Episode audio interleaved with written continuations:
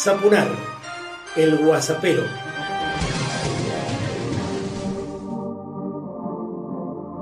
Personalizado y político, comienzo el guasapero 154 y pensaba que en esta experiencia nueva que estoy llevando adelante, en la que grabo transitando por los bellos espacios de la Plaza Chile aquí en nuestra ciudad de Mendoza, en el contexto del canto de los pájaros, todavía con horas de sol maravillosas para un verano que se anticipa tórrido. Bueno, pensaba en la doctornada en filosofía Mirta Legrand cuando refería a aquello desestructurado ¿eh? que estoy probando, que estoy jugando a ver cómo queda, junto a vos, que siempre me bancás en todas. ¿eh? Decontracté, podríamos decir, de esta edición de Zapunar el Guasapero. Murió Pino Solanas y la verdad es que deja un vacío enorme en lo mejor de la historia del cine argentino y mundial. Pero al mismo tiempo fue un dirigente político y social que con algunas idas y vueltas, por cierto que nunca tan ominosas como las de otros, mm, puso el dedo en la llaga en más de una oportunidad.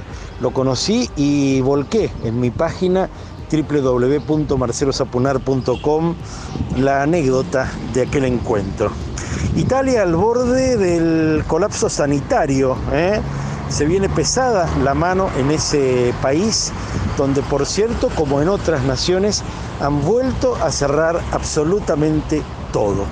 Escuchemos ahora al fiscal que pidió imputar a Malcri por el tema del Lara San Juan, encubrimiento agravado y tanto más. Se van conociendo las graves políticas que llevó adelante el malcrismo, que como te he propuesto en más de una oportunidad como ejercicio, no hizo absolutamente nada a favor de los argentinos. sí, es una manera de expresar lo que los mandaron a la muerte. No creo que tuvieran eso en mente, pero bueno, era dentro de las posibilidades. Si no estoy en condiciones, no tengo condiciones. O sea. Claro. Eh, fiscal, y, digo, esto es una, una inquietud, una duda que ha quedado flotando, porque vio que se decía que estaban en una misión secreta, que tenían un objetivo. De las declaraciones o de lo que figura en el expediente, ¿se puede eh, eh, informar algo de esto, si tenían alguna misión secreta al submarino o si era una misión de rutina? Aparentemente era un ejercicio de rutina, no, no, no, no, no, está muy claro que haya habido otra cosa. Doctor, buen día. Ariel Saclo saluda. Hola, Ariel, ¿cómo va? Bien, muy bien. ¿Por qué cree que, entre otros, el, de Mauricio Macri puede tener responsabilidades penales en el hundimiento? Eh, no, el jefe de las Fuerzas Armadas, para empezar. Eh, se supone que son los que dan las órdenes de hacer los ejercicios eh, navales y eh, se supone también que debería estar enterado del estado de, todas las naves argentinas de guerra, ¿sí? Entonces, bueno, para mí tiene una responsabilidad, quizá inmediata, pero la tiene. Ahora, eh, usted dice, bueno, acá hay responsabilidad penal en el, hundimiento, hay mucho material en el expediente que estuvo revisando en muy poco tiempo. ¿Le impacta también a la hora de, tomar posición el hecho de que haya surgido información de que hubo espionaje ilegal contra las familias de las víctimas de Lola San Juan? Sí, eso es, sinceramente, eso es, es una barbaridad, es un disparate lo que han hecho con eso. Si, si, es, prueba que hubo un espionaje, este, es un disparate, no tendría que haber sido bajo ningún punto de vista. O sea, no se investiga a las víctimas. Pero bueno. ¿Y usted en algún momento se puede incorporar esto también a la causa o no? ¿O va por otros carriles allí donde se está investigando? Eh, yo tengo intervención en lo que es eh, la Cámara Federal. Ese es el, ya sería el fiscal de primera instancia el que tenga que decidir eso juntamente con la jueza Yañez, ¿sí? Sí, sí. Y, doctor, es, eh, ¿estima usted cuándo los jueces de la Cámara se van a, expresar sobre su pedido de indagatoria a Macri Aguadi, al ex jefe de la Armada? Eh, no, honestamente no, no, no tengo un tiempo. Es, ya le digo, es una causa muy voluminosa. Han sido tres días este, de audiencias este, a full, así que me imagino que no, no, no, no es fácil, este, o será menos fácil compulsar toda esa información que han recibido y, llegar a una decisión. Bueno, fiscal, le agradezco, es realmente muy interesante conocer para una noticia que conmocionó mucho y sigue conmocionando hoy. Y bueno, próximo ahora, el próximo domingo, cumplí tres años del hundimiento eh, que, que se puede investigar en profundidad porque, bueno, las familias necesitan saber qué, fue lo que pasó, ¿no? Así que Exactamente, tenemos que saber la verdad, justamente esa es una de las cosas por las cuales también adherí yo al peritaje, ¿sí? Claro. para mí sería importante saber qué pasó. Bien. Mucho gusto, doctor, y muchas gracias, ¿eh? No, por favor, encantado. Hasta luego. Norberto Belver, fiscal ante la Cámara Federal de Comodoro Rivadavia. ¿eh? Fuerte, ¿eh? Fuerte la declaración. Fuertes declaraciones. Porque realmente eh, la primera vez que habla, además el fiscal, y marcando, bueno, como que hubo ocultamiento, que había conocimiento de que el submarino no estaba en condiciones de navegar, igual lo mandaron, y defendiendo su postura de que Macri tiene que ser imputado e indagado porque no podía desconocer estas características. ¿no? 147, ya volvemos. Retiro el tapabocas, lo vuelvo a subir dependiendo de la cercanía o no a la gente que pasa por aquí, por la Plaza Chile, que está bellísima en esta tarde con últimas horas de sol. En Mendoza sin aumento alguno para los docentes, ¿no? Porque claro, acordate que la derecha viene por la educación pública y por la salud pública. En la Argentina no pudieron con esos dos grandes logros que tiene nuestro pueblo atesorados desde hace décadas ¿eh? y van a seguir intentándolo. Por ejemplo, no hay que olvidar que Cornejo trató de estigmatizar todo lo posible a los docentes creando, por ejemplo, el ítems aula. Pero fíjate vos que hace prácticamente horas nada más, Marcelo Torres, uno de los esbirros de la derecha malcrista, de la embajada norteamericana, del poder real, que habla desde el canal de televisión con más mm, televidentes, con más audiencia de nuestra provincia, que es Canal 9 Televida, que es también del oligopolio transnacional mediático Oscurín, y nunca hay que olvidarlo, en una entrevista con Sterling Colorca, la secretaria general de SADOP, que es el sindicato que reúne a los docentes privados, bueno, hizo una acusación gravísima, ¿eh? que además de ser mentira, es irrespetuosa y otros condimentos y otras consideraciones que seguramente vos ya has hecho o comenzarás a hacer luego de este audio. A ver, los chicos, ustedes tienen que ir a trabajar, porque para eso se les, se les paga. Los chicos necesitan ir a la escuela. Pregunto, Marcelo, para vos, porque no, no, no, que tenemos que volver a, la, pero por trabajar. supuesto que tienen que volver a trabajar. Hemos trabajado y hemos puesto al servicio nuestros elementos tecnológicos horas y horas. Eh, ¿Cuánto cree usted que aprende un chico con usted? ¿Cuánto cree usted, y se lo, se lo pregunto respetuosamente, cuánto sabe usted de, de, de, nuevas capacidades, de, nuevos elementos de formación y más para darle a los chicos lo mejor que ellos necesitan. ¿Usted está capacitada? A mí me da la impresión que ustedes quieren la pandemia eterna. ¿eh? Quieren la pandemia eterna, quedarse en sus casas, protestar de sus casas, panza arriba, se lo digo respetuosamente. ¿eh? Vos también podrías disponer de hasta un minuto aquí en Zapunar el WhatsAppero para propuestas, críticas, denuncias, comentarios de cualquier tipo para anuncios, para gacetillas y tanto más. Bueno, pensaba también en que hace días nada más se cumplió un nuevo aniversario del voto femenino, 69 años de existencia del voto femenino en nuestro país, que fue una de las primeras naciones que tuvo ese derecho, ¿eh? encumbrado, claro, por un gobierno popular, cuando no son los gobiernos populares los que trabajan para vos.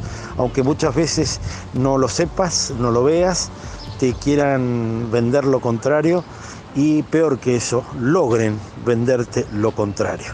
Y hablando de gobiernos populares, escuchemos a uno de los grandes líderes que ha dado el subcontinente latinoamericano en estos últimos años y que ha vuelto a su patria de la que ha sido presidente y que ha mm, eh, votado por el 55,1% a Arce para presidente de Bolivia. Escuchemos al gran Evo Morales. Hermanas y hermanos, hace exactamente un año Bolivia sufría uno de los peores momentos de su historia, cuando en complicidad con la OEA, varios grupos de poder ejecutaron un violento golpe de Estado, desconociendo la voluntad popular en elecciones en las cuales el MAS y PCP había ganado limpiamente. En esas circunstancias, y para evitar que esos grupos antidemocráticos se enseñen contra la mayoría del pueblo, me vi obligado a renunciar. En esos momentos tan dramáticos, recibí la solidaridad de mis hermanas y hermanos de la patria grande, de los presidentes de México, Andrés Manuel López Obrador, y de Argentina, hermano Alberto Fernández. Hicieron desde un principio lo imposible para sacarme con vida de Bolivia. Sin su ayuda, la historia sería muy diferente. También agradezco al hermano Mario Abdo, presidente de Paraguay, por su apoyo fundamental en esas horas tan difíciles. A lo largo de este año de exilio, recibí el apoyo incondicional y solidario de Cristina, Dilma, Lula, Ernesto Samper, Rafael Correa, Nicolás Maduro, Miguel Díaz Canel, Daniel Ortega, Fernando Lugo, Rodríguez Zapatero y muchos otros. Muchas gracias a cada uno de ellos. Un agradecimiento a la Argentina por acogernos con los brazos abiertos y resistir las numerosas presiones externas para que Evo no se quede en esta tierra. Mi reconocimiento profundo a las organizaciones políticas, sindicales, de derechos humanos y de juventudes argentinas que nos acompañaron, nos alentaron y dieron generosas muestras de solidaridad a exministros, exautoridades, a jóvenes combativos que tuvieron que exiliarse ante la persecución judicial y política. El apoyo de los hermanos argentinos a las denuncias del pueblo boliviano contra el golpe, la violación de los derechos humanos y el nefasto rol de la OEA fue fundamental para revelar el estado de no derecho que se montó en mi país.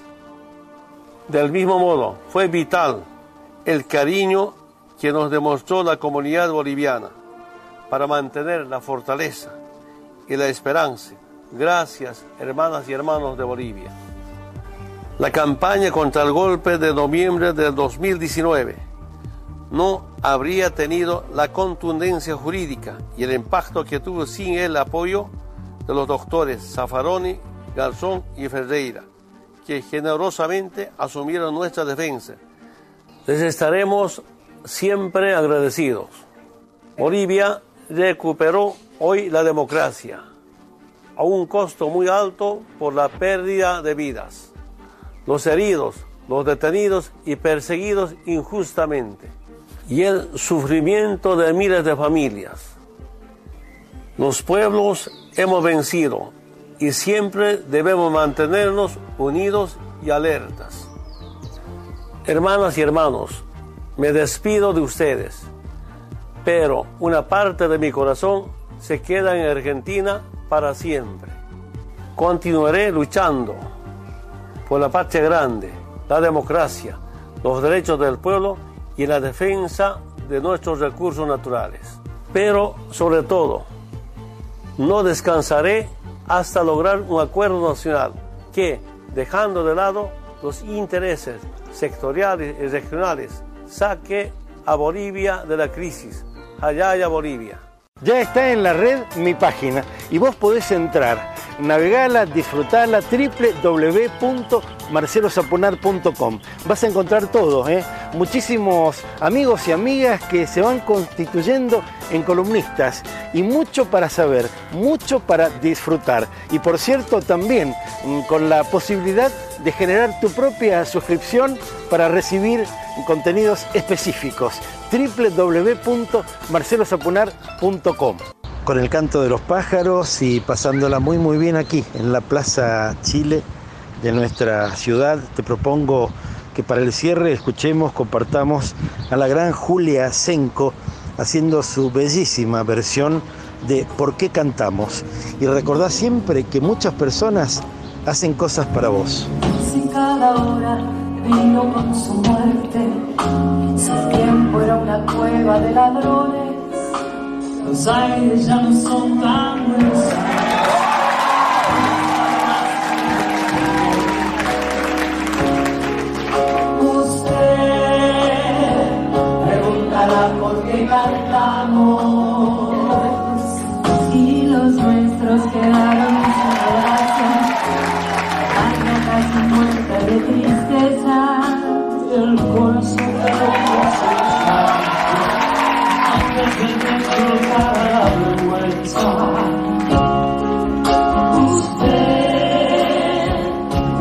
preguntará por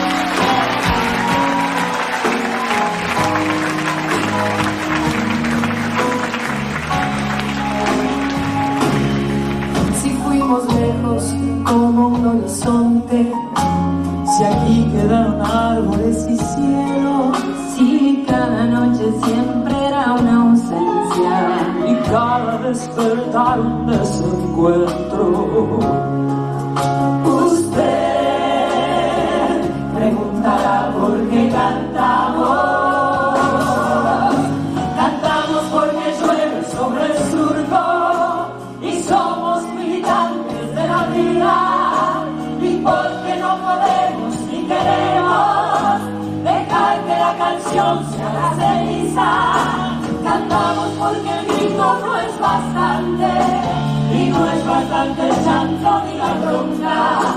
Cantamos porque creemos en la gente y porque venceremos la derrota. Cantamos porque el sol nos reconoce y porque el campo huele a primavera y porque en este tallo, en aquel fruto, cada pregunta